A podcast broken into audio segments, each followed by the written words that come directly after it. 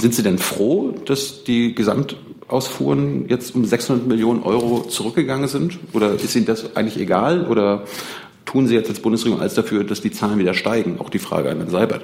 Sie fragen diese Frage jährlich. Und wir können diese Antwort auch jährlich wiedergeben.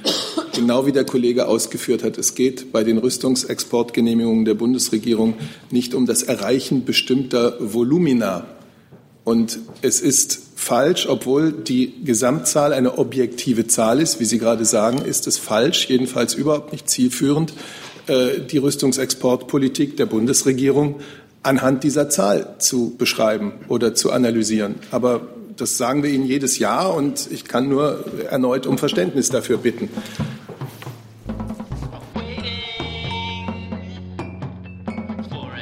Gut, liebe Kolleginnen, liebe Kollegen, herzlich willkommen zur Regierungspressekonferenz an diesem Mittwoch. Wir begrüßen Herrn Regierungssprecher Seibert und die Sprecherinnen und Sprecher der Ministerien.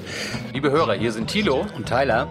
Jung und Naiv gibt es ja nur durch eure Unterstützung. Hier gibt es keine Werbung, höchstens für uns selbst. Aber wie ihr uns unterstützen könnt oder sogar Produzenten werdet, erfahrt ihr in der Podcast-Beschreibung. Zum Beispiel per PayPal oder Überweisung. Und jetzt geht's weiter. Außerdem sind bei uns zwölf Volontärinnen und Volontäre der Evangelischen Journalistenschule in Berlin. Herzlich willkommen. Ich wünsche Ihnen einen erkenntnisreichen Vormittag. Mittag. Dann begrüßen wir neu äh, an diesem Tisch Frau Christina Ruzzi. Sie ist die neue Sprecherin des Bundesverteidigungsministeriums. Auch Ihnen herzlich willkommen. Sie stellen sich selber kurz vor. Ja, vielen Dank, äh, Korvettenkapitän Christina Ruzzi. Ich bin seit etwas über einem Jahr im Presseinformationsstab des Bundesverteidigungsministeriums. Ich freue mich auf eine gute Zusammenarbeit. Vielen Dank. Vielen Dank, Frau Ruzzi. Auch von uns aus alles Gute auf gute Zusammenarbeit an dieser Stelle. Wie immer am Mittwoch berichtet Herr Seibert aus dem Kabinett und hat dann, glaube ich, noch ein anderes Thema mitgebracht. Ja, mit dem anderen Thema äh, fangen wir an. Guten Tag, meine Damen und Herren. Ich will Ihnen ankündigen, dass die Bundeskanzlerin am Sonntag in Brüssel an einem informellen Arbeitstreffen teilnehmen wird, zu dem Kommissionspräsident Jean-Claude Juncker eingeladen hat und bei dem es um aktuelle Fragen der Migration im Vorfeld des Europäischen Rats in der kommenden Woche gehen wird. Und damit käme ich dann zu den Themen des Kabinetts. Gut. Zunächst einmal äh, der Bericht der Bundesregierung über ihre Exportpolitik für konventionelle Rüstungsgüter im Jahr 2017, also der Rüstungsexportbericht. Es ist der Bundesregierung ja eigentlich. Entschuldigung. Jetzt habe ich einen Fehler gemacht. Ich kriege gerade den Hinweis. Ich habe das Mikrofon nicht angemacht. Es klang auch Ein irgendwie. Fehler. Es klang komisch. Ich dachte, ist Herr Sabert leise? Nee, es war mein Fehler. Gut. Sorry. Ich kann das alles nochmal sagen, es war überschaubar. Ich glaube, es ist wahrscheinlich ähm, schlecht hörbar gewesen, aber für diejenigen, die auf den Ton angewiesen sind, tut mir leid, mein Fehler hier. Wir fangen an, als sei nichts gewesen. Guten Tag, meine Damen und Herren. Ich äh, kann Ihnen ankündigen, dass die Bundeskanzlerin am Sonntag in Brüssel an einem informellen Arbeitstreffen teilnehmen wird, zu dem Kommissionspräsident Jean-Claude Juncker eingeladen hat und bei dem es um aktuelle Fragen der Migration im Vorfeld des Europäischen Rates in der kommenden Woche gehen wird. Und damit käme ich dann zu den Themen des Kabinetts. Das erste ist der sogenannte Rüstungsexportbericht für das Jahr 2017. Sie wissen, dass es der Bundesregierung ein Anliegen ist, Transparenz bei den Genehmigungsentscheidungen für Rüstungsexporte zu schaffen. Deswegen zum fünften Mal nun der Rüstungsexportbericht für das Vorjahr noch vor der Sommerpause. Es bleibt dabei, und das wird man auch in diesem Exportbericht wieder ablesen können, dass die Bundesregierung eine restriktive und verantwortungsvolle Rüstungsexportpolitik betreibt, die vor allem durch eine sorgfältige Einzelfallprüfung gekennzeichnet ist. Wie immer, bevor wir zu den Zahlen kommen, gebe ich vorweg, dass nur auf die Zahlen zu schauen pauschal zu betrachten, äh, nicht unbedingt ein taugliches Mittel für die Beurteilung der Restriktivität der Rüstungsexportpolitik ist. Man muss sich das einzelfallorientiert angucken, denn, und auch den Hinweis mache ich immer, es passiert regelmäßig, dass die Statistik durch den Genehmigungswert eines oder mehrerer besonders großer Projekte maßgeblich beeinflusst wird. Und jetzt kommen die Zahlen für 2017. Im Jahre 2017 wurden Einzelgenehmigungen für die Ausfuhr von Rüstungsgütern in Höhe von 6,24 Milliarden Euro erteilt. Der Vorjahreswert für 2016 lag bei 6,8 Milliarden, 6,85 Milliarden Euro. Das heißt, das ist eine, äh, das sind 600 Millionen Euro weniger. Ein Anteil von 39,2 Prozent aller Einzelgenehmigungen entfiel auf Genehmigungen für Lieferungen in EU, NATO oder NATO gleichgestellte Länder. NATO gleichgestellte Länder können zum Beispiel Australien, Japan, Neuseeland, die Schweiz sein. Für Drittländer wurden Ausfuhrgenehmigungen in Höhe von 3,795 Milliarden Euro erteilt. Der Genehmigungswert, und jetzt kommen wir zu dem ähm, Punkt, den ich vorhin gemacht hatte mit den Großprojekten, der Genehmigungswert für die Drittländer ist maßgeblich durch einzelne Ausfuhrvorhaben mit einem besonders hohen Auftragswert bestimmt. Ich nenne zum Beispiel die Genehmigung für die Lieferung einer Fregatte für die algerische Marine oder eines U-Boots für die ägyptische Marine. Das hatte einen erheblichen Anteil an dem Genehmigungsvolumen für Drittländer. Bei zahlreichen Exportgenehmigungen für Empfänger in Drittländern geht es zudem um die Zulieferung von Komponenten an europäische oder amerikanische Kooperationspartner, die ihrerseits erneut über die Ausfuhr entscheiden. So viel dazu. Das nächste Thema im Bundeskabinett wurde von der Bundesministerin für Bildung und Forschung vorgelegt. Das ist das Rahmenprogramm Forschung für die zivile Sicherheit 2018 bis 2023. Die zivile Sicherheitsforschung hat die Kernaufgabe, den Schutz der Bürger vor Gefährdungen zu erhöhen. Gefährdungen, die beispielsweise verbunden sein können mit den Auswirkungen von Naturkatastrophen, von Terrorismus oder Kriminalität. Das Programm stützt sich auf drei Säulen, den Schutz und die Rettung von Menschen, den Schutz kritischer Infrastrukturen und den Schutz vor Kriminalität und Terrorismus. Die Forschung zielt sowohl darauf ab, die Eigenvorsorge und die Widerstandsfähigkeit der Bevölkerung zu stärken, als auch die sogenannten Anwender zu unterstützen. Anwender in diesem Zusammenhang, das sind zum Beispiel Feuerwehren, Rettungsschutz, äh, Bevölkerungsschutzorganisationen oder auch diejenigen, die kritische Infrastrukturen betreiben. Ja, mit dem Programm stellt sich die Bundesregierung ihrer Verantwortung, Sicherheit und Ordnung in einer vernetzten Welt zu fördern. Sie investiert in die Sicherheit der Bürger von morgen. Zu Schluss ein Thema, das betrüblich ist in letzter Zeit, aber Gott sei Dank auch von der Öffentlichkeit zunehmend beachtet wird. Es geht um Insektenschutz. Das Aktionsprogramm Insektenschutz der Bundesregierung, vorgelegt von der Bundesumwelt- und Naturschutzministerin, es ist leider so, dass in Deutschland sowohl die Gesamtmenge der Insekten als auch die Vielfalt der Insektenarten stark zurückgegangen ist. Das ist besorgniserregend, denn Insekten sind ein besonders wichtiger Teil unserer Ökosysteme. Sie sind ein wichtiger Teil der Nahrungskette. Sie erbringen elementare Leistungen auch für uns Menschen, indem sie Nutzpflanzen bestäuben, indem sie für eine biologische Kontrolle von Schädlingen sorgen. Sie sind wichtig für die Reinigung von Gewässern und sie erhalten die Fruchtbarkeit der Böden. Das Kabinett hat heute die von der Umweltministerin vorgelegten Eckpunkte zum sogenannten Aktionsprogramm Insektenschutz der Bundesregierung beschlossen. Neun Handlungsbereiche, die ich kurz anreißen will. Es geht um mehr und vielfältigere Lebensräume für Insekten, um eine Stärkung von Schutzgebieten, um weniger Ausbringung oder Einträge von Pestiziden, Dünger und Schadstoffen in Boden und Gewässer. Wir brauchen mehr Forschung und wir brauchen eine bessere Finanzierung dieser entsprechenden Maßnahmen. Es ist ja im Koalitionsvertrag vereinbart, dass äh, die Bundesregierung dem Insektensterben entgegenwirken will, dass sie die Lebensbedingungen, die Lebensräume, die biologische Vielfalt ähm, für Insekten in Deutschland verbessern will. Und auch die Bundeskanzlerin hat ja die Bedeutung äh, der Insekten und des Insektenschutzes neulich gerade in ihrer Rede beim Rat für nachhaltige Entwicklung Anfang dieses Monats nochmals betont. So viel dazu. Danke, Herr Seibert. Dann äh, schlage ich vor, dass wir jetzt in der Chronologie Ihres Berichts, aber vielleicht auch mit Blick auf die äh, erkennbaren Frageinteressen anfangen mit dem Sondertreffen am Sonntag und da dann gleich dazu nehmen äh, das, äh, die ganzen zusammenhängenden Themen. Und dazu habe ich jetzt Wortmeldungen von Herrn Jessen, von Ihnen. Also gehen wir in der Reihenfolge rum. Herr Jessen, bitte.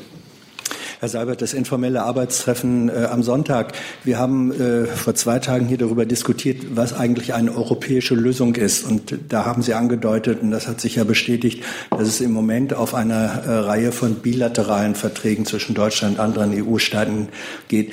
Äh, soll das Treffen am Sonntag dazu dienen, diese bilateralen Verträge dann doch noch in ein Vertragswerk nach europäischem Recht äh, zu überführen? Soll das da vorbereitet werden oder steht das damit nicht im Zusammenhang? Also Einladender des Treffens am Sonntag ist der Kommissionspräsident. Das ist schon mal ziemlich europäisch. Ich habe hier auch am, äh, wann waren wir das letzte Mal zusammen? Am Montag, Montag hier nicht bilaterale äh, Verabredungen sozusagen konkret angekündigt. Wir haben uns grundsätzlich darüber ausgetauscht, dass bilaterale Möglichkeiten, bilaterale oder multilaterale Verabredungen ein europäischer Weg sind. Jetzt gibt es ein Treffen mit einer Reihe von betroffenen und interessierten Staaten. Ähm, Deutschland ist dabei und das ist ein Arbeitstreffen, bei dem dem natürlich andere folgen müssen. Das ist ein Arbeitstreffen zur Vorbereitung und im Vorfeld des Europäischen Rats in der kommenden Woche. Es wird den Boden der Diskussionen bereiten und wird ausloten, ähm, was möglich ist zu den Themen, die im Moment besonders interessieren. Ja, die Frage war, und das, Sie haben ja auch die Berichterstattung nach dem Montag wahrgenommen, das war schon allgemein so verstanden worden, dass der Weg der Kanzlerin im Moment stärker auf bilaterale, eine, eine Summe von bilateralen Verträgen setzt. Die Frage also nochmal, soll im Treffen auch von deutscher Seite ausgelotet werden, ob es neben den bilateralen äh, Verträgen dann auch multilaterale oder gar eben welche nach europäischem Recht, das ist ja nochmal eine eigene Kategorie geben kann. Das Entscheidende ist doch, der Maßstab, den die Kanzlerin gesetzt hat. Und der heißt, dass wir nicht unilateral, nicht unabgestimmt und nicht zu Lasten Dritter vorgehen wollen. Und genau in diesem Sinne wird es zu dem Treffen am Sonntag kommen.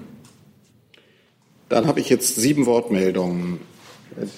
Ihr hat sich erledigt, dann sind es nur noch sechs. Dann ist Herr Pappas dran, die Kollegin dort drüben, Herr Heller, Frau von Mallinckrodt, Herr Mattler. In der Reihenfolge gehen wir weiter.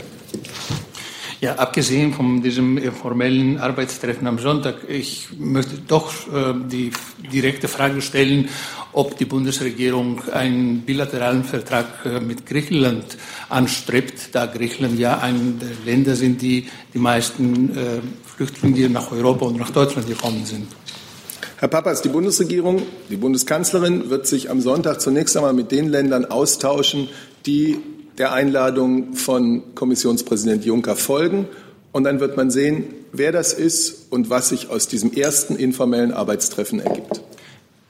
Ist Griechenland dabei bei diesem informellen Treffen am Sonntag? Wissen Sie das? Sie verstehen, dass ich das jetzt für die griechische Regierung nicht ankündigen kann. Also entweder fragt man den gastgebenden Kommissionspräsidenten oder vielleicht bei den Griechen. Dann die Kollegin dort. Das Wort gemeldet. Bitte. Valerie Höhne, Spiegel Online. Ähm, ich wollte fragen, und zwar hat Herr Söder ja jetzt gesagt, dass, die, ähm, Flücht dass äh, die Bewegung in der Flüchtlingspolitik in der Europäischen Union äh, maßgeblich auf das Wirken der CSU und Bayerns zurückzuführen sei. Äh, wie verhält sich die Bundesregierung dazu? Sehen Sie das auch so? Das ist eine politische Wertung des bayerischen Ministerpräsidenten, zu der ich hier keine Stellung nehme. Herr Heller, dann Frau von Malinkott. Ähm, zu dem Treffen am Sonntag nochmal. Also ich habe verstanden, dass Sie zu den Teilnehmern nichts sagen möchten. Aber ist denn das Treffen so angelegt, dass es Raum bietet für bilaterale Treffen der Kanzlerin auch mit einzelnen ihrer Kollegen, möglicherweise sogar Raum, um schon ähm, Absprachen in der Qualität von der zu treffen, die sie mit Macron getroffen hat? Also ein informelles Arbeitstreffen ist schon mal per Definition eben keine sehr starre Sache. Deswegen kann ich Ihnen jetzt nicht äh, genau sagen, was am Rande dieses Arbeitstreffens, ob es am Rande dieses Arbeitstreffens noch weitere Begegnungen geben wird. Die Bundeskanzlerin hat sich gestern ja in Meseberg über viele Stunden mit dem französischen Staatspräsidenten ausgetauscht. Sie hatte kurz davor den Besuch des neuen italienischen Ministerpräsidenten. Das heißt, es gibt natürlich bereits eine Reihe ähm, von Gesprächen mit Staaten, die an dieser Problematik auch äh, interessiert und beteiligt sind. Frau von Malinkott. Ähm, Frankreich und Italien scheinen ja ein großes Interesse daran zu haben, die schon oft diskutierten Hotspots oder Aufnahmezentren in Libyen, in denen dann eben auch ähm, Asylanträge bearbeitet äh, werden, ähm, nochmal ins Spiel zu bringen. Da würde mich ähm, die Haltung der Bundesregierung interessieren ähm, gerade vor dem Hintergrund, dass da schon so oft diskutiert wurde, mit welchen neuen Ideen geht man vielleicht äh, an, diese, an diesen Inhalt heran? Und dann würde mich von Frau Petermann interessieren, ist das auch Teil des äh, sogenannten äh, Masterplans und äh, von Herrn Burger, Auswärtiges Amt. Deutschland leistet ähm, äh, finanzielle Hilfen zur Stabilisierung Libyens. Könnten Sie mal aus Ihrer Sicht sagen, ähm, wie Sie auf diese Thematik blicken, wie groß überhaupt die Chancen sind, da nochmal einen neuen Anlauf zu machen? Ja, Libyen, das haben wir hier vielfach gesagt, spielt natürlich in der Migrationsfrage eine zentrale Rolle. Und deswegen ist es für uns zunächst einmal und wie auch in den letzten Monaten schon entscheidend wichtig, dass wir so sehr wir das können, beitragen zu einer Stabilisierung in Libyen. Das ist das eine. Das Zweite ist, dass wir dazu beitragen, dass sich die Lebensbedingungen von Flüchtlingen und Migranten, die sich in Libyen aufhalten und wie wir leider wissen, zum Teil unter entsetzlichen Bedingungen aufhalten müssen, dass die sich verbessern. Deswegen unterstützt die Bundesregierung sehr intensiv die Arbeit von UNHCR und Internationaler Organisation für Migration, unterstützt sie auch finanziell, weil das Organisationen sind, die eine konkrete Verbesserung ähm, der, des Lebens von Migranten und Flüchtlingen in Libyen erreichen können. Äh, und in diesem Sinne werden wir auch weiterarbeiten. Natürlich gehört auch, wie bisher, die weitere Ausbildung der libyschen Küstenwache dazu, ähm, bei der Seenotrettung, aber auch beim Vorgehen gegen kriminelle Schlepper. Zusatz. Moment. Da, Moment. Ja. Jetzt ja interessiert im Lichte der beiden vergangenen Tage und äh, den Treffen mit Macron und Conte, inwieweit die Hotspots, was ja nochmal eine andere ähm, Sache wäre als die Unterstützung durch IOM und UNHCR zurzeit, wo eben Asylanträge bearbeitet werden in Libyen, wie auch immer das dann genau aussehen könnte, ähm, was es da für konkrete Ideen gibt oder wie da die Haltung eben ist. Sie spielen auf einen Vorschlag an, der dem Präsidenten des Europäischen Rats Donald Tusk zugeschrieben wird. Ähm, da kann ich nur sagen, das ist, bisher gibt es noch, einen, noch keinen öffentlichen Entwurf der, der Schlussfolgerung. Das ist noch nicht vollständig. Das wird von den europäischen Rats, Staats- und Regierungschefs noch beraten werden müssen. Und deswegen kann ich dem nicht vorgreifen. Herr Madler, dann Herr Steiner. Da waren noch Fragen offen. Ach so, ans, an Frau Petermann. Genau. Ja. Sie hatten die Frage gestellt nach dem Masterplan Migration.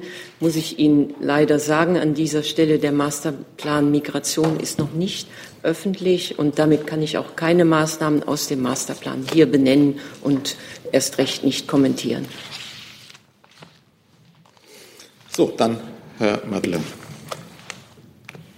Herr Burger wollte ich, ich war. Bitte?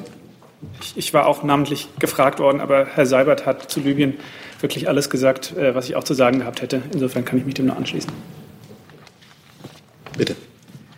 Äh, ich hätte auch noch ein paar Fragen zum Thema Migration. Ähm, äh, bei den äh, Abkommen, die äh, die Kanzlerin ins Auge fasst, also sie hat schon das äh, Beispiel Abkommen mit der Türkei erwähnt, ähm, glaube ich. Heißt das, EU-Türkei, oder vielleicht können Sie mich korrigieren, heißt das, dass ähm, äh, soll Geld fließen äh, in die Länder, die ein Abkommen, sei es bilateral zwischen Deutschland und den Ländern oder EU mit den Ländern äh, geben? Ähm, und gestern gab es diese Ankündigung von Macron, dass Frankreich die Flüchtlinge, äh, die in Frankreich registriert worden sind und die in Deutschland sind, äh, dass sie äh, zurück nach Frankreich äh, kommen sollen und umgekehrt, soll diese Absprache dann auch ähm, in einem förmliches Abkommen dann umgewandelt werden, also dass man unterschreibt, oder ist es erstmal informell? Jetzt scheint mir einiges durcheinander zu gehen, Herr Madler, wenn ich das so sagen darf. Also, das EU-Türkei-Abkommen ist ein Abkommen der Europäischen Union, 28 Mitgliedstaaten mit einem Staat außerhalb der Europäischen Union. Dieses Abkommen ist in vieler Hinsicht ein gutes Abkommen und äh, hat erheblich dazu beigetragen, dass sich die Situation in der Ägäis, ähm, aber auch die Situation für Griechenland äh, erheblich entspannt hat. Vor allem auch, dass nicht mehr so viele Menschen in der Ägäis ertrinken. Insofern ist dieses Abkommen ein Abkommen, wie man es natürlich nicht identisch, aber analog äh, natürlich auch mit anderen Staaten außerhalb der Europäischen Union vielleicht anstreben könnte. Aber jetzt geht es doch um etwas ganz anderes. Jetzt geht es um die Zusammenarbeit, die zwischenstaatliche Zusammenarbeit von EU-Mitgliedstaaten untereinander. Und das ist das, was besprochen werden soll bei dem informellen Arbeitstreffen in Brüssel am Sonntag. Insofern kann das EU-Türkei-Abkommen äh, da jetzt gar keine Vorbildrolle spielen. Und ich möchte jetzt diesen Gesprächen am Sonntag äh, nicht weiter vorgreifen. Die Bundeskanzlerin hat es klar gesagt. Sie setzt auf Verabredungen, Vereinbarungen, Absprachen mit anderen Mitgliedstaaten, die betroffen sind von diesen Themen ähm, innerhalb der Europäischen Union. Die sind gemeint. Und jetzt ist das auf Einladung des Europäischen Kommissionspräsidenten ein erstes Arbeitstreffen. Zusatz, bitte. Ähm, ja, Zusatz, danke für die Klarstellung. Aber heißt das selbst mit diesen Ländern, dass man, dass kein Geld fließt? Und eine Nachfrage, vielleicht können Sie äh, reagieren auf, was Herr Söder gesagt hat, dass die Kanzlerin ähm, äh, die Migrantenfrage äh, mit einem ähm, Eurozone-Haushalt erkauft hat, seiner Meinung nach. Das kann ich zurückweisen. Ähm, die zweite Frage und äh, die erste Frage, ähm, auch das ist nicht das Prinzip, nach dem hier verfahren werden soll. Wir kommen jetzt zu einem informellen Arbeitstreffen zusammen und werden über die Sache sprechen. So, zu diesem Thema habe ich jetzt noch ein, zwei, drei, vier Fragen notiert. Herr Steiner, die Kollegin dort, dort und der Kollege hier. Herr Steiner, bitte. Genau. Ähm, ja, äh, das äh, gehört zu dem Themenkomplex dazu, auch wenn es jetzt sicherlich nicht äh, nur dieses Treffen am Sonntag ist. Ähm, Herr Burger, ich würde ganz gerne wissen, diese Einlassungen des Herrn Trump und seines Botschafters hierzulande, ähm, haben die in irgendeiner Form jetzt auch zu formalen Reaktionen geführt? Am Ende geht es ja auch dort um die, die Frage des multilateralen Verhältnisses. Welche Aktionen hat denn der Außenminister jetzt selbst unternommen, um dort vielleicht auch auf eine Klärung hinzuführen? Also beziehen Sie sich jetzt auf die Tweets des amerikanischen Präsidenten zur Kriminalitätsstatistik in Deutschland? Und der Einwanderung und so weiter. Ja, also ich glaube, dazu hat die Kanzlerin ja sich gestern schon relativ deutlich geäußert und äh, dann eben auch die entsprechenden statistischen Fragen, äh, glaube ich, äh, so, so eingeordnet, wie die einzuordnen sind. Das heißt, einen verschärften Beratungsbedarf mit dem US-Botschafter beispielsweise oder mit dem US-Counterpart äh, sieht Herr Maas nicht. Also vielleicht ist das ein Anlass, äh, mal an einen Satz zu erinnern, den der Außenminister Maas vor ein paar Wochen im Bundestag gesagt hat. Äh, am 21. März hat er gesagt, lassen Sie uns das transatlantische Verhältnis nicht allein von Twitter-Meldungen abhängig machen. Die deutsch-amerikanische Freundschaft besteht aus weitaus mehr als 280 Zeichen. Und äh, insofern ist es, glaube ich, auch richtig, dass wir uns vom Twitter-Rhythmus nun nicht den Takt für das transatlantische Verhältnis vorgeben lassen.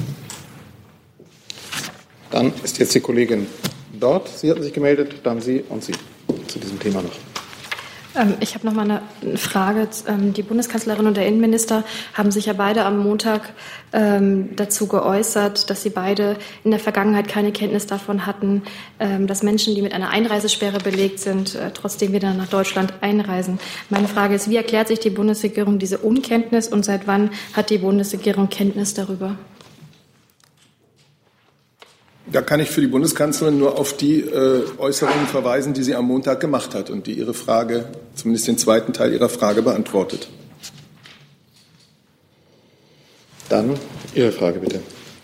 Äh, erste Frage an Herrn Seibert. Es gibt einen Vorschlag des österreichischen Bundeskanzlers, Ausreisezentren für abgelehnte Asylbewerber in Albanien einzurichten. Wie steht die Bundesregierung dazu? Und äh, für äh, Frau Pedermann, Morgen soll der albanische Innenminister zu Besuch bei Ihnen sein. Äh, worum geht es beim Gespräch? Wird es auch um solchen Zentren gehen? Ich möchte jetzt hier für die Bundesregierung auf Einzelvorschläge ähm, nicht eingehen. Es gibt am Sonntag ein informelles Arbeitstreffen und da wird sicherlich eine Vielzahl äh, von Themen, die mit diesem großen Komplex verbunden sind, besprochen. Ich kann Ihnen zu den Inhalten dieses Gespräches nichts sagen. Dann hatten wir Ihre Frage notiert, bitte. Ja, äh, Konstantin Goldenzweig, russisches nichtstaatliches Fernsehsender RTVI. Ich wollte bei äh, einer Frage nachhaken, die Herr Bürger schon zum Teil beantwortet hat, äh, nämlich die Äußerungen von Herrn Trump. Äh, wie nimmt die deutsche Bundesregierung solche Äußerungen wahr? Äh, gilt das aus Ihrer Sicht, Herr Seibert, als äh, die Einmischung in die innerpolitische deutsche Angelegenheiten? Falls ja, ist es aus Ihrer Sicht akzeptabel? Und noch wollte ich bei Frau Pettermann nachhaken, ob diese Zahlen, die von Herrn Trump in seinem Tweet erwähnt wurden, also dieser angebliche 10 Prozent Anstieg der Kriminalität in Deutschland, lassen Sie sich irgendwie belegen oder können Sie nachvollziehen, welche Quellen Sie, äh, also diese Zahlen haben? Vielen Dank. Ja, vielen Dank. Ich kann eigentlich nur noch einmal auf das verweisen, was die Bundeskanzlerin gestern in ihrer Meseberger Pressekonferenz gesagt hat, auf die Frage eines Journalisten. Sie hat auf die Kriminalitätsstatistik verwiesen, die der Bundesinnenminister vor noch nicht allzu langer Zeit ja genau hier vorgestellt hat, deren Zahlen sprechen und stehen für sich. Äh, er hat damals wörtlich erklärt, die Zahl der in Deutschland verübten Straftaten ist mit etwa 5,76 Millionen Fällen die niedrigste seit 1992. Noch deutlicher zeigt sich die sinkende Kriminalität bei Betrachtung im Verhältnis zur Bevölkerungszahl. Die Häufigkeit von unter 7000 Fällen pro 100.000 Einwohner wurde sogar im 30-jährigen Vergleich nie erreicht. Ich kann dazu nur ergänzend sagen, erst vor wenigen Wochen hat der Bundesinnenminister hier in diesem Raum die jährliche äh, Statistik vorgestellt. Die ist auch öffentlich zugänglich. Und äh, ansonsten schließe ich mich den Aus Ausführungen von Herrn Seibert an. So, jetzt haben wir noch eine Frage zu dem Thema, die nehme ich noch an, Zusatzfrage von Ihnen und dann mit Blick auf die lange Liste anderer Themen und Wortmeldungen wechseln wird. Bitte. Ja, vielleicht habe ich mich eben missverständlich ausgedrückt. Ich wollte nur wissen, warum die Bundesregierung keine Kenntnis darüber hatte, dass Menschen mit einer Einreisesperre trotzdem weiter einreisen können. Also die Bundesregierung hat, wie Sie wissen, vor allem mit dem Blick auf unsere humanitäre Verantwortung ähm, von der Zurückweisung von Schutzsuchenden, also von Menschen, die hier um Asyl bitten, abgesehen. Äh, seit dem Geschehnissen 2015 ist die Bundesregierung auf allen Ebenen bemüht, das Migrationsgeschehen zu steuern und zu ordnen. Dabei sind natürlich ähm, Sicherheitsaspekte vordringlich und da passt sich die gestrige Entscheidung des Bundesinnenministers, die ja auch die volle Unterstützung der Bundeskanzlerin hat, an. Dann wechseln wir jetzt und gehen aber nochmal zurück in die äh, Kabinettsagenda von äh, heute und wären dann beim nächsten Punkt, beziehungsweise beim ersten Punkt des Bundeskabinetts, nämlich dem Rüstungsexportbericht. Und auch dazu gibt es bestimmt Fragen. Herr Steiner, Herr Jung, Kollege hier, Herr Heller. Herr Steiner beginnt. Ja, ähm, Herr Wagner, Herr Seibert, ähm, unter anderem wurden ja exportiert wieder Patrouillenboote nach Saudi-Arabien. Angesichts der aktuellen Lage rund um den jemenitischen Hafen beispielsweise müsste man nicht das Dogma erlaubt ist, was schwimmt, an der Stelle noch einmal ganz scharf überdenken. Ähm, ja, Herr Steiner.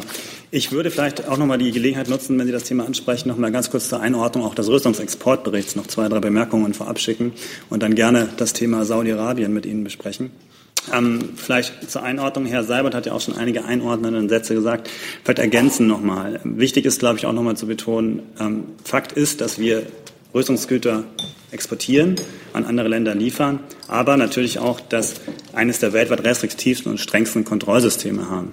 Ähm, Rüstungsexportkontrolle ist ähm, von außen- und sicherheitspolitischen Bewertungen äh, geleitet und nicht von wirtschaftspolitischen.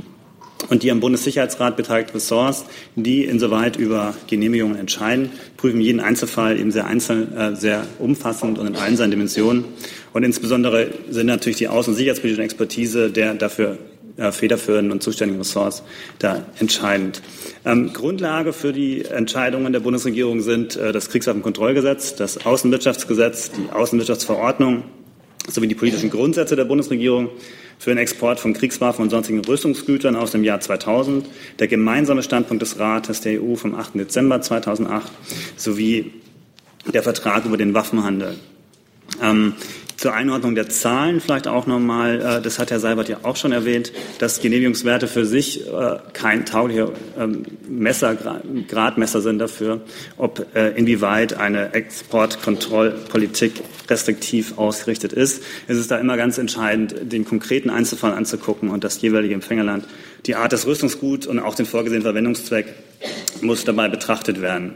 Der die Statistik wird dabei, das hat Herr Sabat auch schon angesprochen, immer durch einige Großvorhaben ähm, ähm, sehr stark beeinflusst. Beispiel war jetzt dieses Jahr etwa die Fregatte oder ein U-Boot, die mit sehr hohen äh, Werten reinkommen. Das merken wir eben auch beispielsweise jetzt auch bei den Zahlen der äh, Exporte in die Drittstaaten. Wichtig ist vielleicht auch noch mal zu betonen, dass Rüstungsgüter nicht immer gleichzusetzen sind mit Panzern oder Gewehren, sondern die Rüstungsgüter sind tatsächlich auch eine ganze Reihe von defensiven Gütern erfasst. Und das sind zum Beispiel Minenräumgebiete zum Schutz von Zivilisten oder auch sondergeschützte Fahrzeuge für die Vereinten Nationen oder auch, auch Botschaften im Ausland. Zum Beispiel wurden äh, 2017 auch Ausfuhren an UN-Organisationen und UN-Missionen in, in, vielen Ländern geschickt, unter anderem auch in Afghanistan, Syrien, ähm, Kambodscha, Somalia oder auch nach Mali. Zu den Zahlen äh, hat Herr Seibert schon die Gesamtzahlen genannt, ähm, auch, die, auch die Drittländer. Für die Drittländer möchte ich äh, vielleicht auch noch mal ergänzen, dass äh, die Ausfuhren dort etwas über dem Niveau des Vorjahres sind. Und, äh, aber natürlich auch hier wieder gilt, dass die, kein, die Zahlen allein kein geeigneter Gradmesser sind, sondern dass wir auch im Wesentlichen wieder gucken müssen, ähm, welche, welche Projekte waren das, in welche Länder ging das. Und da geht unter anderem dieses Jahr eben ein, ein, ein Schiff nach Algerien und ein U-Boot nach Ägypten, das hier wesentlich in die Statistik gefallen ist. Es gibt aber auch viele äh, Aufträge eben für LKWs, die nach Algerien gingen und auch amphibische Fahrzeuge für Indonesien, die sehr, sehr große Rolle spielen bei den Drittländern. Und auch in die Drittländer fallen eben auch die Exporte für die Friedensmission rein der Vereinten Nationen und die Minenräumgeräte. Ähm, ich würde vielleicht ganz gerne auch noch eine Bemerkung zu den Entwicklungsländern, weil das auch Gegenstand der ähm, Berichterstattung heute schon dazu war. In der Tat sind die Zahlen zu den Entwicklungsländern gegenüber 2016 angestiegen. Wir haben 1,05 Milliarden Euro im Vergleich zu rund 600 Millionen Euro im, im letzten Jahr. Aber auch hier nochmal der Hinweis, dass allein die Zahl nicht keinen Hinweis darauf gibt, inwieweit das ähm, eine, inwieweit äh, die Rüstungsexportkontrolle restriktiv ausgeführt wurde. Denn die Bundesregierung prüft ja jeden Einzelfall umfassend und nach den außen- und sicherheitspolitischen Erwägungen. Und äh, vielleicht interessant in dem Zusammenhang ist, dass äh, Hauptempfänger Ägypten war bei den ähm, bei den Entwicklungsländern und allein 70 Prozent der auf die Entwicklungsländer entfallenen Exporte gegen Ägypten. Und Rolle hat dort eben dieses ein U-Boot gespielt, das nach Ägypten geliefert wurde. Ähm, und auch für die Entwicklungsländer gilt, dass die Ausfuhrgenehmigungen für Friedensmissionen dort auch in die Zahlen reinfallen und die verschiedenen ähm, Missionen. Das war mal äh, vorneweg zur Einordnung. Jetzt war die Frage, ähm, wie die äh, aktuelle äh, Politik zu Saudi-Arabien ist. Ähm, nach Saudi-Arabien wurden äh, Ausführen von Rüstungsgütern äh, im Wert von 254 Millionen Euro genehmigt in 2017. Ähm, Im Vergleich zum Jahr 2016 ist äh, der Genehmigungswert um mehr als die Hälfte zurückgegangen. Dort waren es rund 530 Millionen Euro. Und der Hauptanteil des Genehmigungswerts für 2017 entfällt auf die Lieferung von Patrouillenbooten. Und äh, die sind aufgrund ihrer Konfiguration und dem angenehmen Zweck der Grenzsicherung ausgerichtet und sind für einen Einsatz im Rahmen längerer Missionen, insbesondere im feindlichen Umfeld, auch nicht geeignet. Neben den Patrouillenbooten haben noch einen großen Teil der Exporte nach Saudi-Arabien Lkw und Lkw-Teile ausgemacht. Zusatz, bitte. Ja, nachdem jetzt auch gerade meine Frage äh, so halb beantwortet wurde, die Nachfrage dazu, Herr Wagner. Das heißt, Sie sagen mir, dass die Patrouillenboote, die nach Saudi-Arabien ge äh, geliefert wurden, dass die grundsätzlich nicht für die Blockade eines Hafens geeignet sind? Also die Patrouillenboote sind ähm, für den Einsatz im Rahmen längerer Missionen, insbesondere im feindlichen Umfang, äh, Umfeld, nicht geeignet.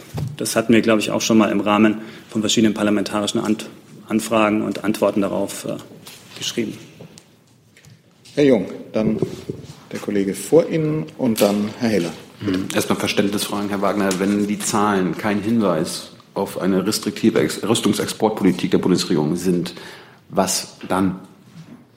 Ähm, wie gesagt, die Zahlen, das hatte ich ja gerade ausgeführt, allein sind kein Indiz natürlich dafür, denn es muss ja in jedem Einzelfall genau geprüft werden. Und die Frage ist, ob eine Rüstungsexportkontrollpolitik restriktiv ist, ist, wenn man jeden Einzelfall betrachtet und dort untersucht, ob Sicherheits- und ähm, sicherheitspolitische und außenpolitische Gründe dort Erwägungen berücksichtigt wurden, ob die verschiedenen Kriterien eingehalten wurden, die insbesondere der gemeinsame Standpunkt der Europäischen Union festlegt. Das insbesondere betrifft das die Achtung der Menschenrechte und des humanitären Völkerrechts, auch die innere Lage im Endbestimmungsland. Es geht da auch um die Aufrechterhaltung von Frieden, Sicherheit und Stabilität in der Region und eine Reihe von anderen Kriterien, die da sehr streng anzuwenden sind. Und insoweit sind die, die Zahlen äh, kein aussagekräftiges Kriterium. Ich habe ja auch schon ausgeführt, in den Zahlen verstecken sich auch äh, zum einen ähm, defensive Mittel, zum Beispiel für Friedens, Friedensmissionen, beispielsweise zum Beispiel auch Sicherheitsglase, Sicherheitsverglasungen für Botschaften.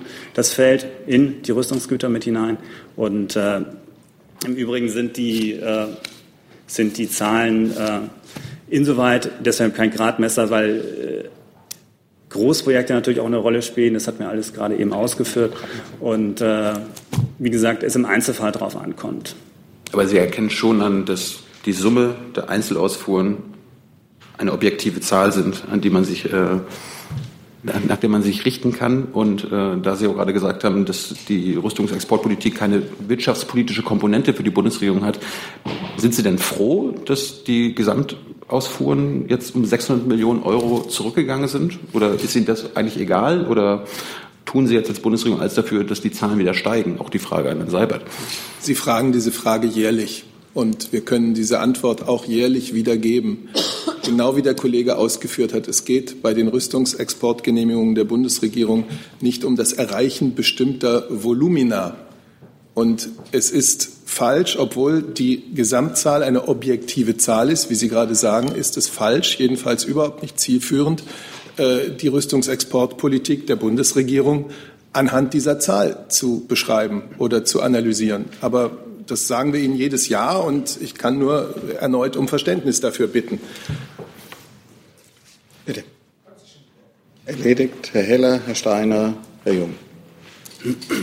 Herr Heller. Zwei Fragen habe ich. Einmal die Zahlen, die Sie heute vorstellen, entsprechen ja im Wesentlichen dem, was Sie schon mal im Januar erzählt haben.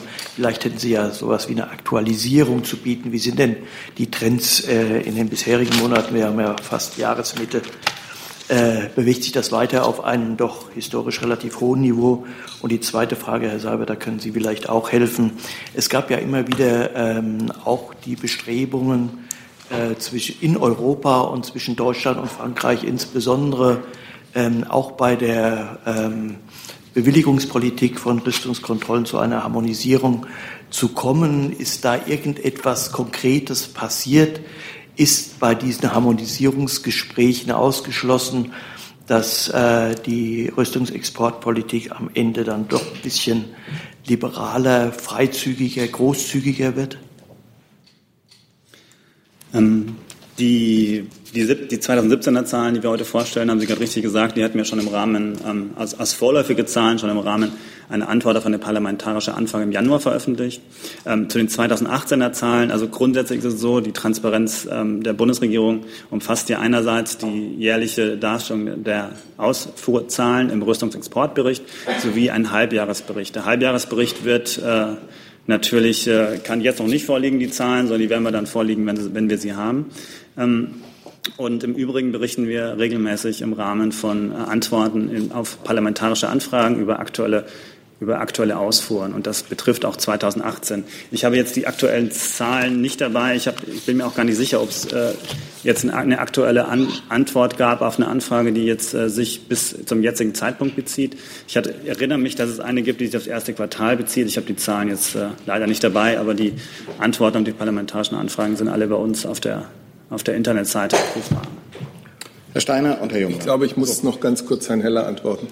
Ähm, es stimmt, dass das Thema nationale Rüstungsexportpraktiken äh, ein Thema auf der deutsch-französischen Gesprächstagesordnung ist. Das äh, ist ähm, beim Ministertreffen anlässlich des 55-jährigen Bestehens des äh, Élysée-Vertrages auch besprochen worden. Ähm, diese Gespräche dauern an und ich kann Ihnen zumindest für heute sagen, dass äh, die Rüstungsexportpraktik, Praxis äh, sicherlich noch sehr unterschiedlich ist, jedenfalls in einzelnen Punkten. Wir halten uns an unsere äh, Grundsätze, die wir hier oft dargelegt haben.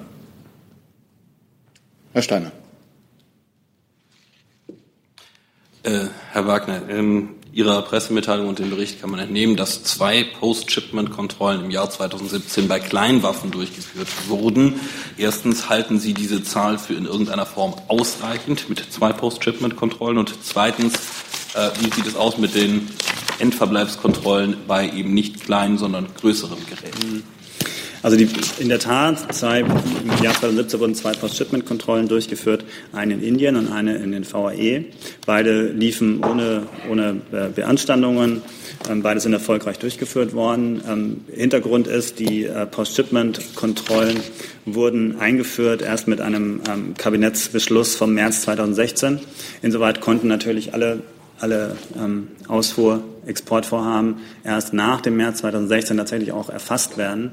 Insofern war das natürlich auch erstmal eine Pilotphase in 2017. Wir mussten natürlich erstmal, äh, es muss natürlich erstmal äh, entsprechende Ausfuhrgenehmigungen geben. Die, die, die äh, kleinen Waffen müssen produziert werden und dann aus, tatsächlich ausgeführt werden. Erst dann äh, ergibt das natürlich Sinn, dort eine Vorortkontrolle zu machen. Deswegen waren es 2017 jetzt zwei. Wie gesagt, die sind erfolgreich verlaufen über aktuelle, über aktuelle und weitere ähm, Post-Shipment-Kontrollen informieren wir immer dann, wenn sie abgeschlossen sind.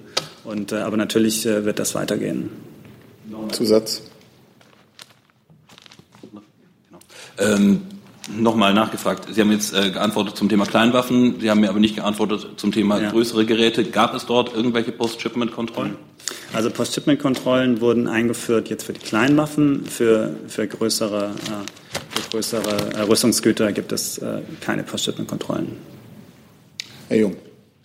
Ja, dazu auch nochmal eine Frage. Erstmal, wie viele Menschen arbeiten an diesen Post-Shipment-Kontrollen? Also wie viele setzt die Bundesregierung dort ein? Äh, und wie ist denn das Verhältnis? Also auf wie viele Ausfuhren kommt eine Kontrolle? Gibt es da irgendwie eine Zielmarke? Jetzt haben wir gerade zwei gerade gehört von 100.000 Ausfuhren im Jahr oder so.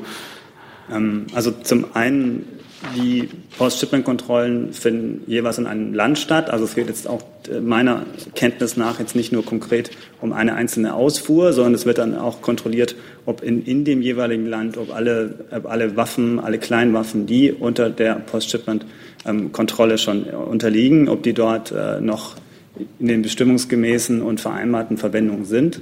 Insofern ähm, gibt, macht das Verhältnis also zwei zu 100.000 äh, äh, ergibt insoweit keinen Sinn, sondern Sie müssen das im Verhältnis setzen zu den Ländern, in die tatsächlich ausgeführt wurde und auch ausgeführt wurde, nachdem diese Kleinwaffengrundsätze und Post-Shipment-Kontrollen auch äh, Anwendung fanden. Ähm, und die zweite Frage, wenn Sie noch mal ganz kurz ja, wie viele Mitarbeiter an sich ja. arbeiten daran? Also, oder beziehungsweise, wenn in Indien kontrolliert wird, wer, wer, wer, wer fährt denn da hin? Also jemand aus der Botschaft oder der keine Ahnung von dem ganzen Kram hat? Oder Experten? Nee, also da, dort werden das von Experten kontrolliert und äh, unter anderem sind das Experten des Bundesamts für Wirtschaft und Ausfuhrkontrolle, von des BAFA und auch von den äh, dort vor Ort befindlichen deutschen Botschaften, die das äh, mit, mit unterstützen und vorbereiten. Und die haben alle nur zweimal im Jahr Zeit? Um nach Indien und in die Arabischen Emirate zu fahren? Also wie gesagt, ich hatte Ihnen äh, gerade ja schon gesagt, dass 2017 die, äh, eine, wesentlich eine Pilotphase war, dass, die, dass solche Rüstungsbeschaffungen ja eine längere äh, Vorlaufzeit haben. Das ist ja auch im jeweiligen Land ist eine Rüstungsbeschaffung ja auch keine Sache, die innerhalb von zwei Wochen geschieht. Und insofern ähm, glaube ich, wurden jetzt zwei erfolgreich durchgeführt und äh, weitere werden kommen. Aber ich würde jetzt nicht äh, daraus schließen, dass das äh, viel oder wenig ist. Zusatz. Und äh, wissen die indische Regierung und die arabische Regierung dann vorher Bescheid, dass sie kommen und kontrollieren, damit sie das alles äh, sich vorbereiten können, dass alles in Ordnung ist? Ähm, selbstverständlich werden die ähm, werden die, äh, werden, werden die Kontrollen vor Ort natürlich im Einvernehmen mit den, mit den Regierungen insoweit gemacht, aber sie jetzt mal also praktisch gesehen, wenn etwa Waffen weiter exportiert werden, dann sind sie entweder da oder nicht. Also wenn sie nicht, äh, wenn sie dort noch beim bestimmungsmäßigen Empfänger sind, dann werden sie dort auch äh, weiter verbleiben, auch wenn der, ähm, auch wenn das Empfängerland äh, insoweit informiert ist. Ähm, Hinweis von mir, wenn das auf breiteres Interesse stößt und Sie das ermöglichen wollen, Herr Wagner, dann steht die Bundespressekonferenz sicherlich zur Verfügung, dass man hier auch unter dreimal ein Hintergrundgespräch zu dem Thema macht, wenn Sie diese Experten oder Leute, die damit befasst sind, mal hierher bringen wollen. Wir bieten das bestimmt gerne an. Nehme ich auf. Ja. So, dann haben wir zum nächsten Thema des Kabinetts, nämlich dem äh, Forschungsrahmenprogramm für zivile Sicherheit. Eine Frage von Herrn Jessen schon angemeldet gehabt. Nein. Oder? Nein. Das hatte ich so verstanden. Nein. Dann habe ich das falsch Existieren verstanden. Sie nicht. Gibt es? Also was zu ver Wollen Sie darüber nicht Nein, reden? ich dachte, das wäre das Ihre lange Liste. Möchten, möchten Sie, möchten Sie pro, möchten, wenn, wenn Herr Seibert, wenn Herr nein. Seibert etwas proaktiv vortragen Ich habe möchte? ja proaktiv vorgetragen. Ja, dann war das ein Irrtum. Andere Fragen dazu sind nicht vorhanden. Zum ersten, zum zweiten, zum dritten. Dann gehen wir zum Insektenschutz. Da gibt es doch bestimmt Fragen. Frau von Mallinckrodt. Ja, mich würde interessieren äh, zu wissen vom äh, Umweltministerium und vielleicht auch Landwirtschaftsministerium. Es geht ja auch um äh, die Minderungsstrategie bei dem Einsatz von Pflanzenschutzmitteln.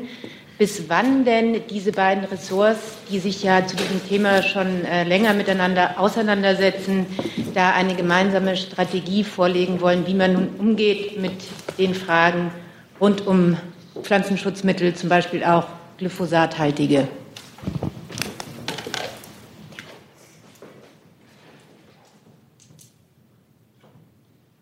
Möchte der Kollege vom. Ja, genau. Bitte. Dann, ich dachte, das. Bitte. So. Das Aktionsprogramm Insektenschutz wird ja im nächsten Jahr starten. Da beginnen wir mit der Umsetzung. Das heißt, dann wird es auch die nächsten Schritte oder die ersten Schritte geben bezüglich der Minderung von Pflanzenschutzmitteln, des Pflanzenschutzmitteleinsatzes. Es ist ja das Ziel, dass wir Pflanzenschutzmittel weniger einsetzen und in einer Form, dass sie weniger die Artenvielfalt stören, also naturverträglicher eingesetzt werden.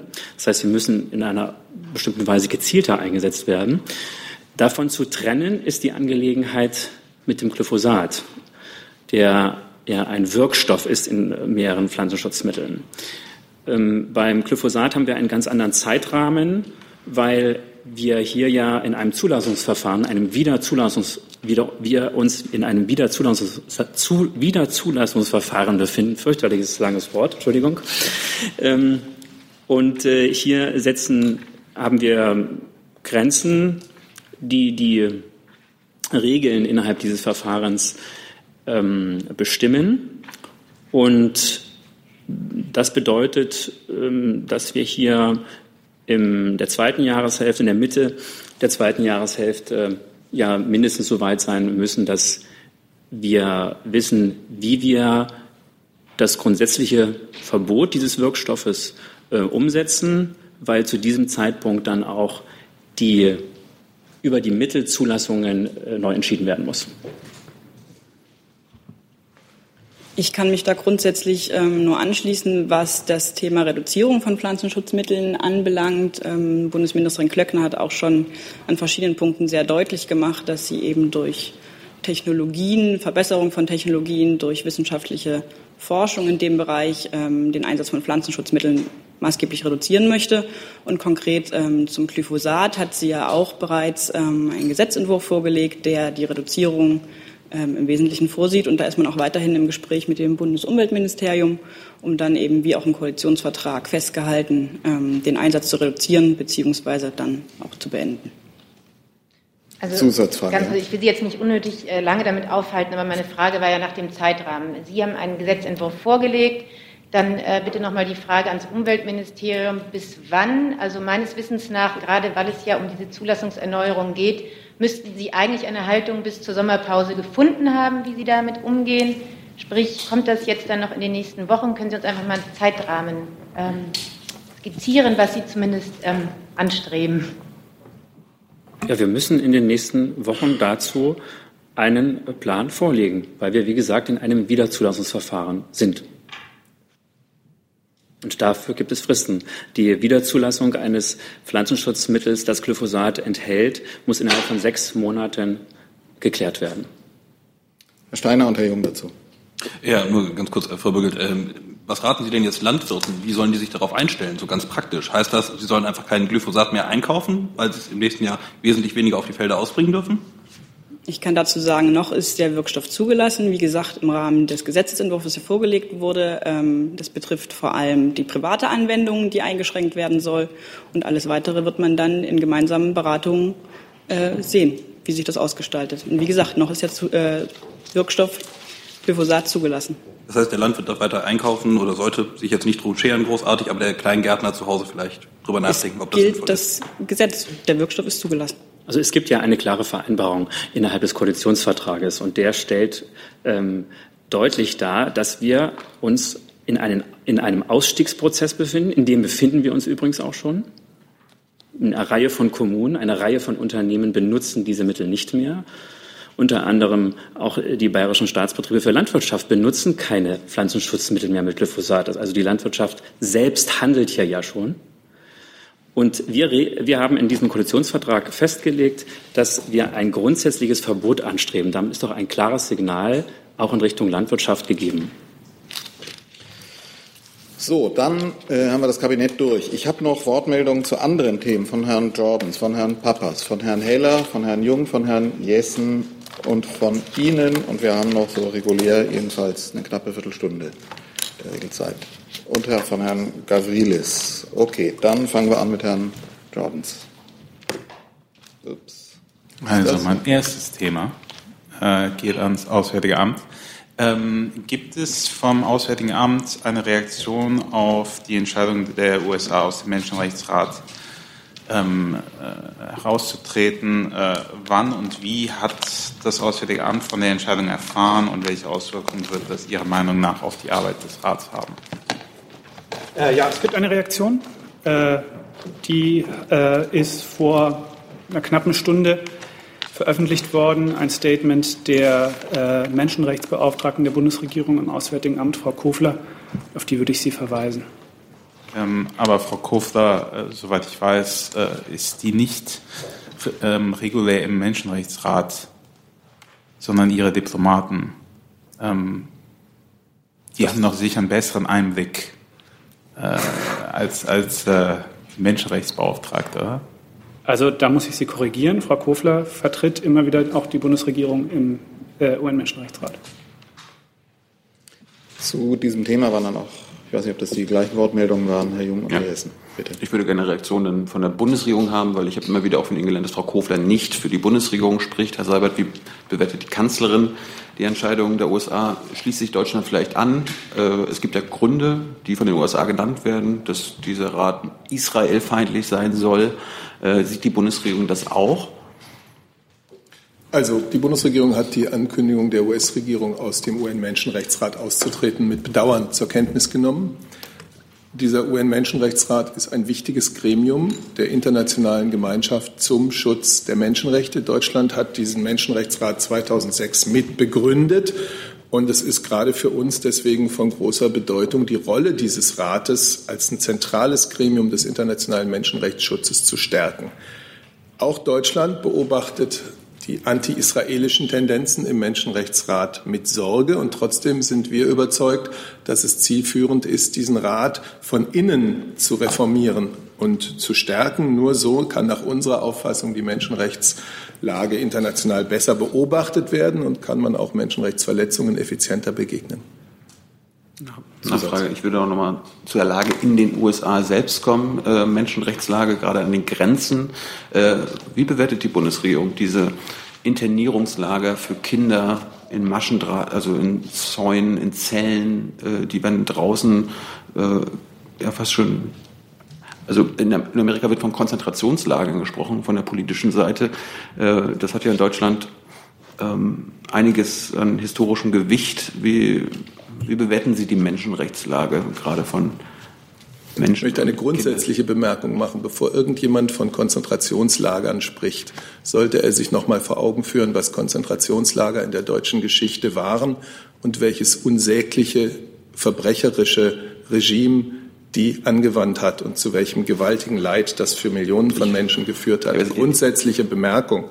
Zweitens werde ich jetzt hier für die Bundesregierung nicht in eine aktuelle äh, inneramerikanische Debatte ähm, eingreifen. Ich will nur sagen, dass nach unserer Überzeugung äh, in der Migrationspolitik immer zwei Dinge zusammengehören, nämlich äh, die Beachtung des Rechts und die Beachtung der Würde jedes einzelnen Menschen.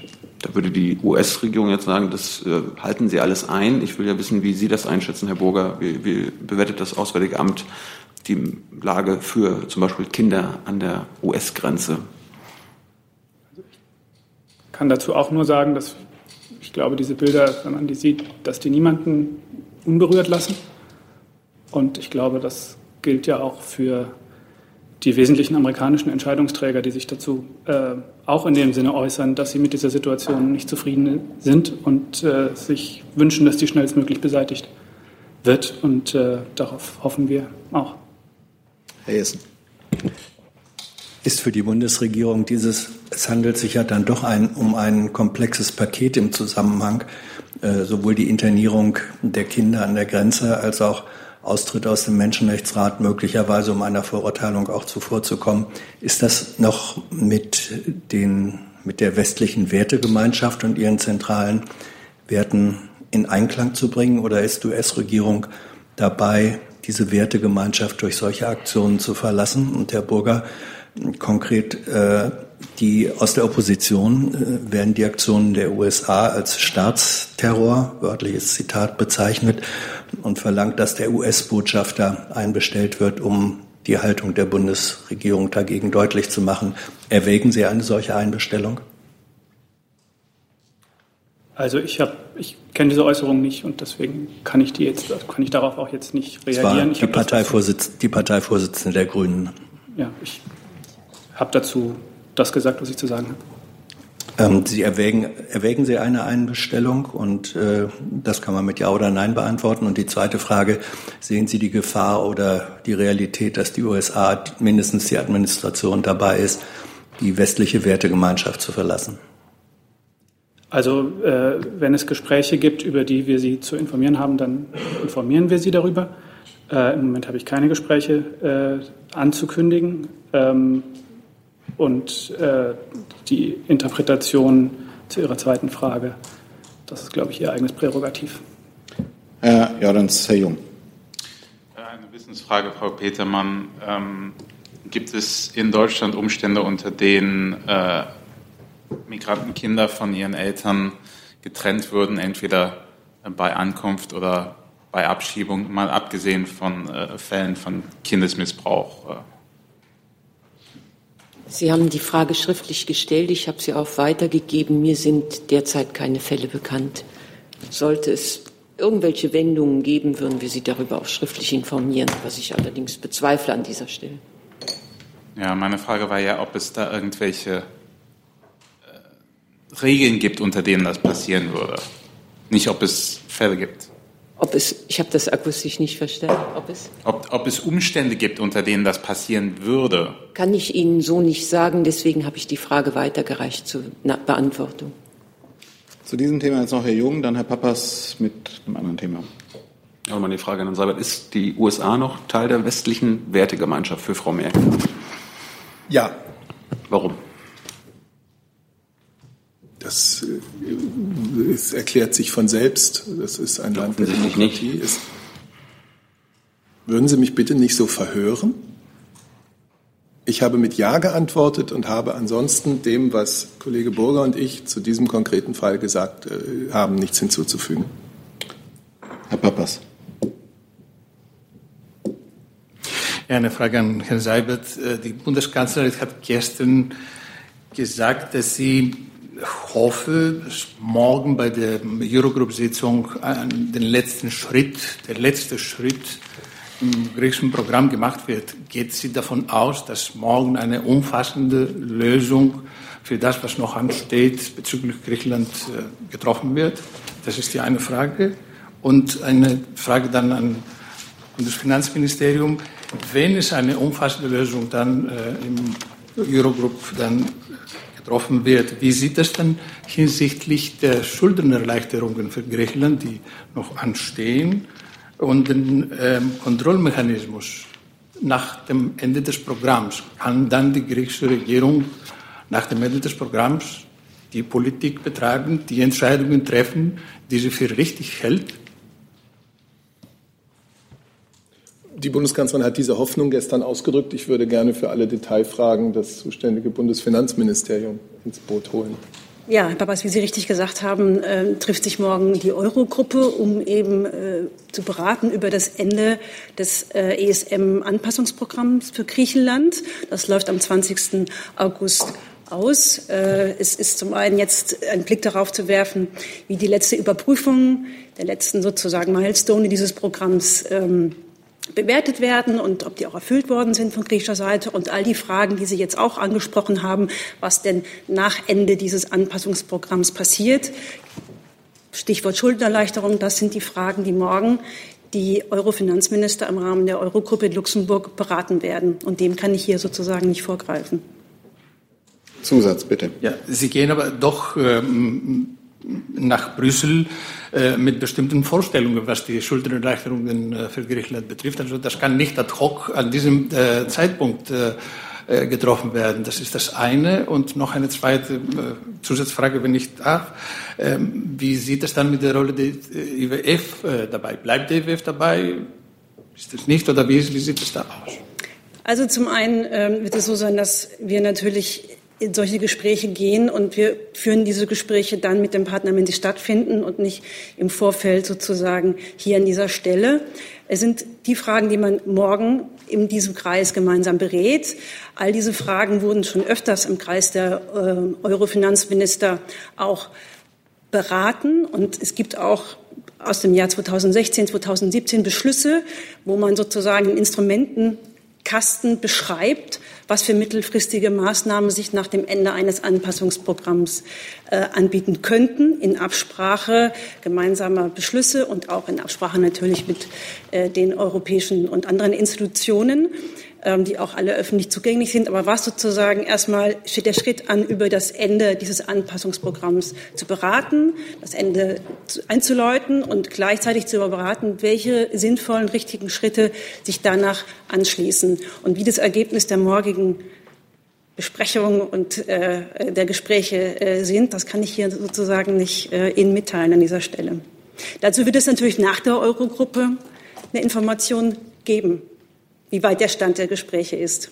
Darf ich noch eine letzte Zusatzfrage stellen? Abgesehen vom Inhalt der Entscheidungen, die morgen getroffen werden, geht der Bundesfinanzminister nach Brüssel mit der äh, Intention, dass dort eine umfassende und endgültige Lösung für, für das griechische Programm getroffen wird? Also ich denke mal, dass der Bundeskanzler die Einschätzung und die Hoffnung der Bundeskanzlerin teilt, dass das äh, Anpassungsprogramm für Griechenland jetzt zu einem guten Ende geführt wird. Und man kann an dieser Stelle auch mal hinweisen, dass das bislang auch ein Erfolg ist mit Blick auf die ähm, Erfolge, die die griechische Wirtschaft mit Blick auf ähm, dass doch äh, jetzt auch Primärüberschüsse vorhanden sind mit Blick auf die Wachstumszahlen darstellt. In diesem Sinne, das sollte man sich mal noch mal vor Augen führen an dieser Stelle. So, ich habe jetzt am Ende unserer regulären Zeit noch Wortmeldungen von Herrn Gavrilis, von Herrn Heller, von Herrn Jessen, von Herrn Jung, von Herrn, das sind noch alles neue Themen.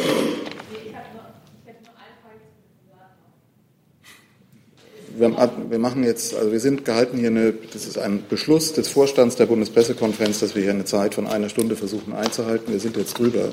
Deshalb lasse ich die vier Fragen jetzt noch zu. Äh, Herr Heller fängt an, bitte. Dann Herr Gavrilis. Ähm, ich möchte das Bundeswirtschaftsministerium fragen. Die EU-Kommission hat angekündigt, dass ab kommenden Freitag die EU-Gegenmaßnahmen zu den Importzöllen der USA gelten sollen. Haben Sie A, irgendwelche Informationen, Signale aus Amerika erhalten, wie weit man da schon mit den angedrohten Zöllen für die Autoindustrie ist?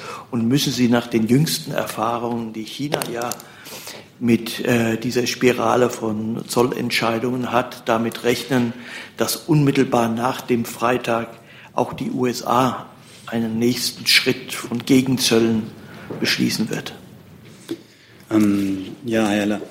Erstens, äh, genau, die Kommission hat eben heute an, an ähm, Auskunft darüber gegeben, dass jetzt der finale Beschluss auch des, des, des Kollegiums, Kollegiums der, der, der Kommissare auch sich nochmal diese Gegenmaßnahmen äh, beschlossen hat. Damit äh, werden am Freitag die äh, Gegenmaßnahmen in Kraft treten. Die Gegenzölle und ähm, die Frage, inwieweit äh, das Verfahren bezüglich der Autozölle ist, es ist ja ein ähnliches oder das gleiche Verfahren wie das Verfahren, wo es um Stahl- und Aluminiumzölle äh, ging, dieses äh, sogenannte Section äh, 232-Verfahren.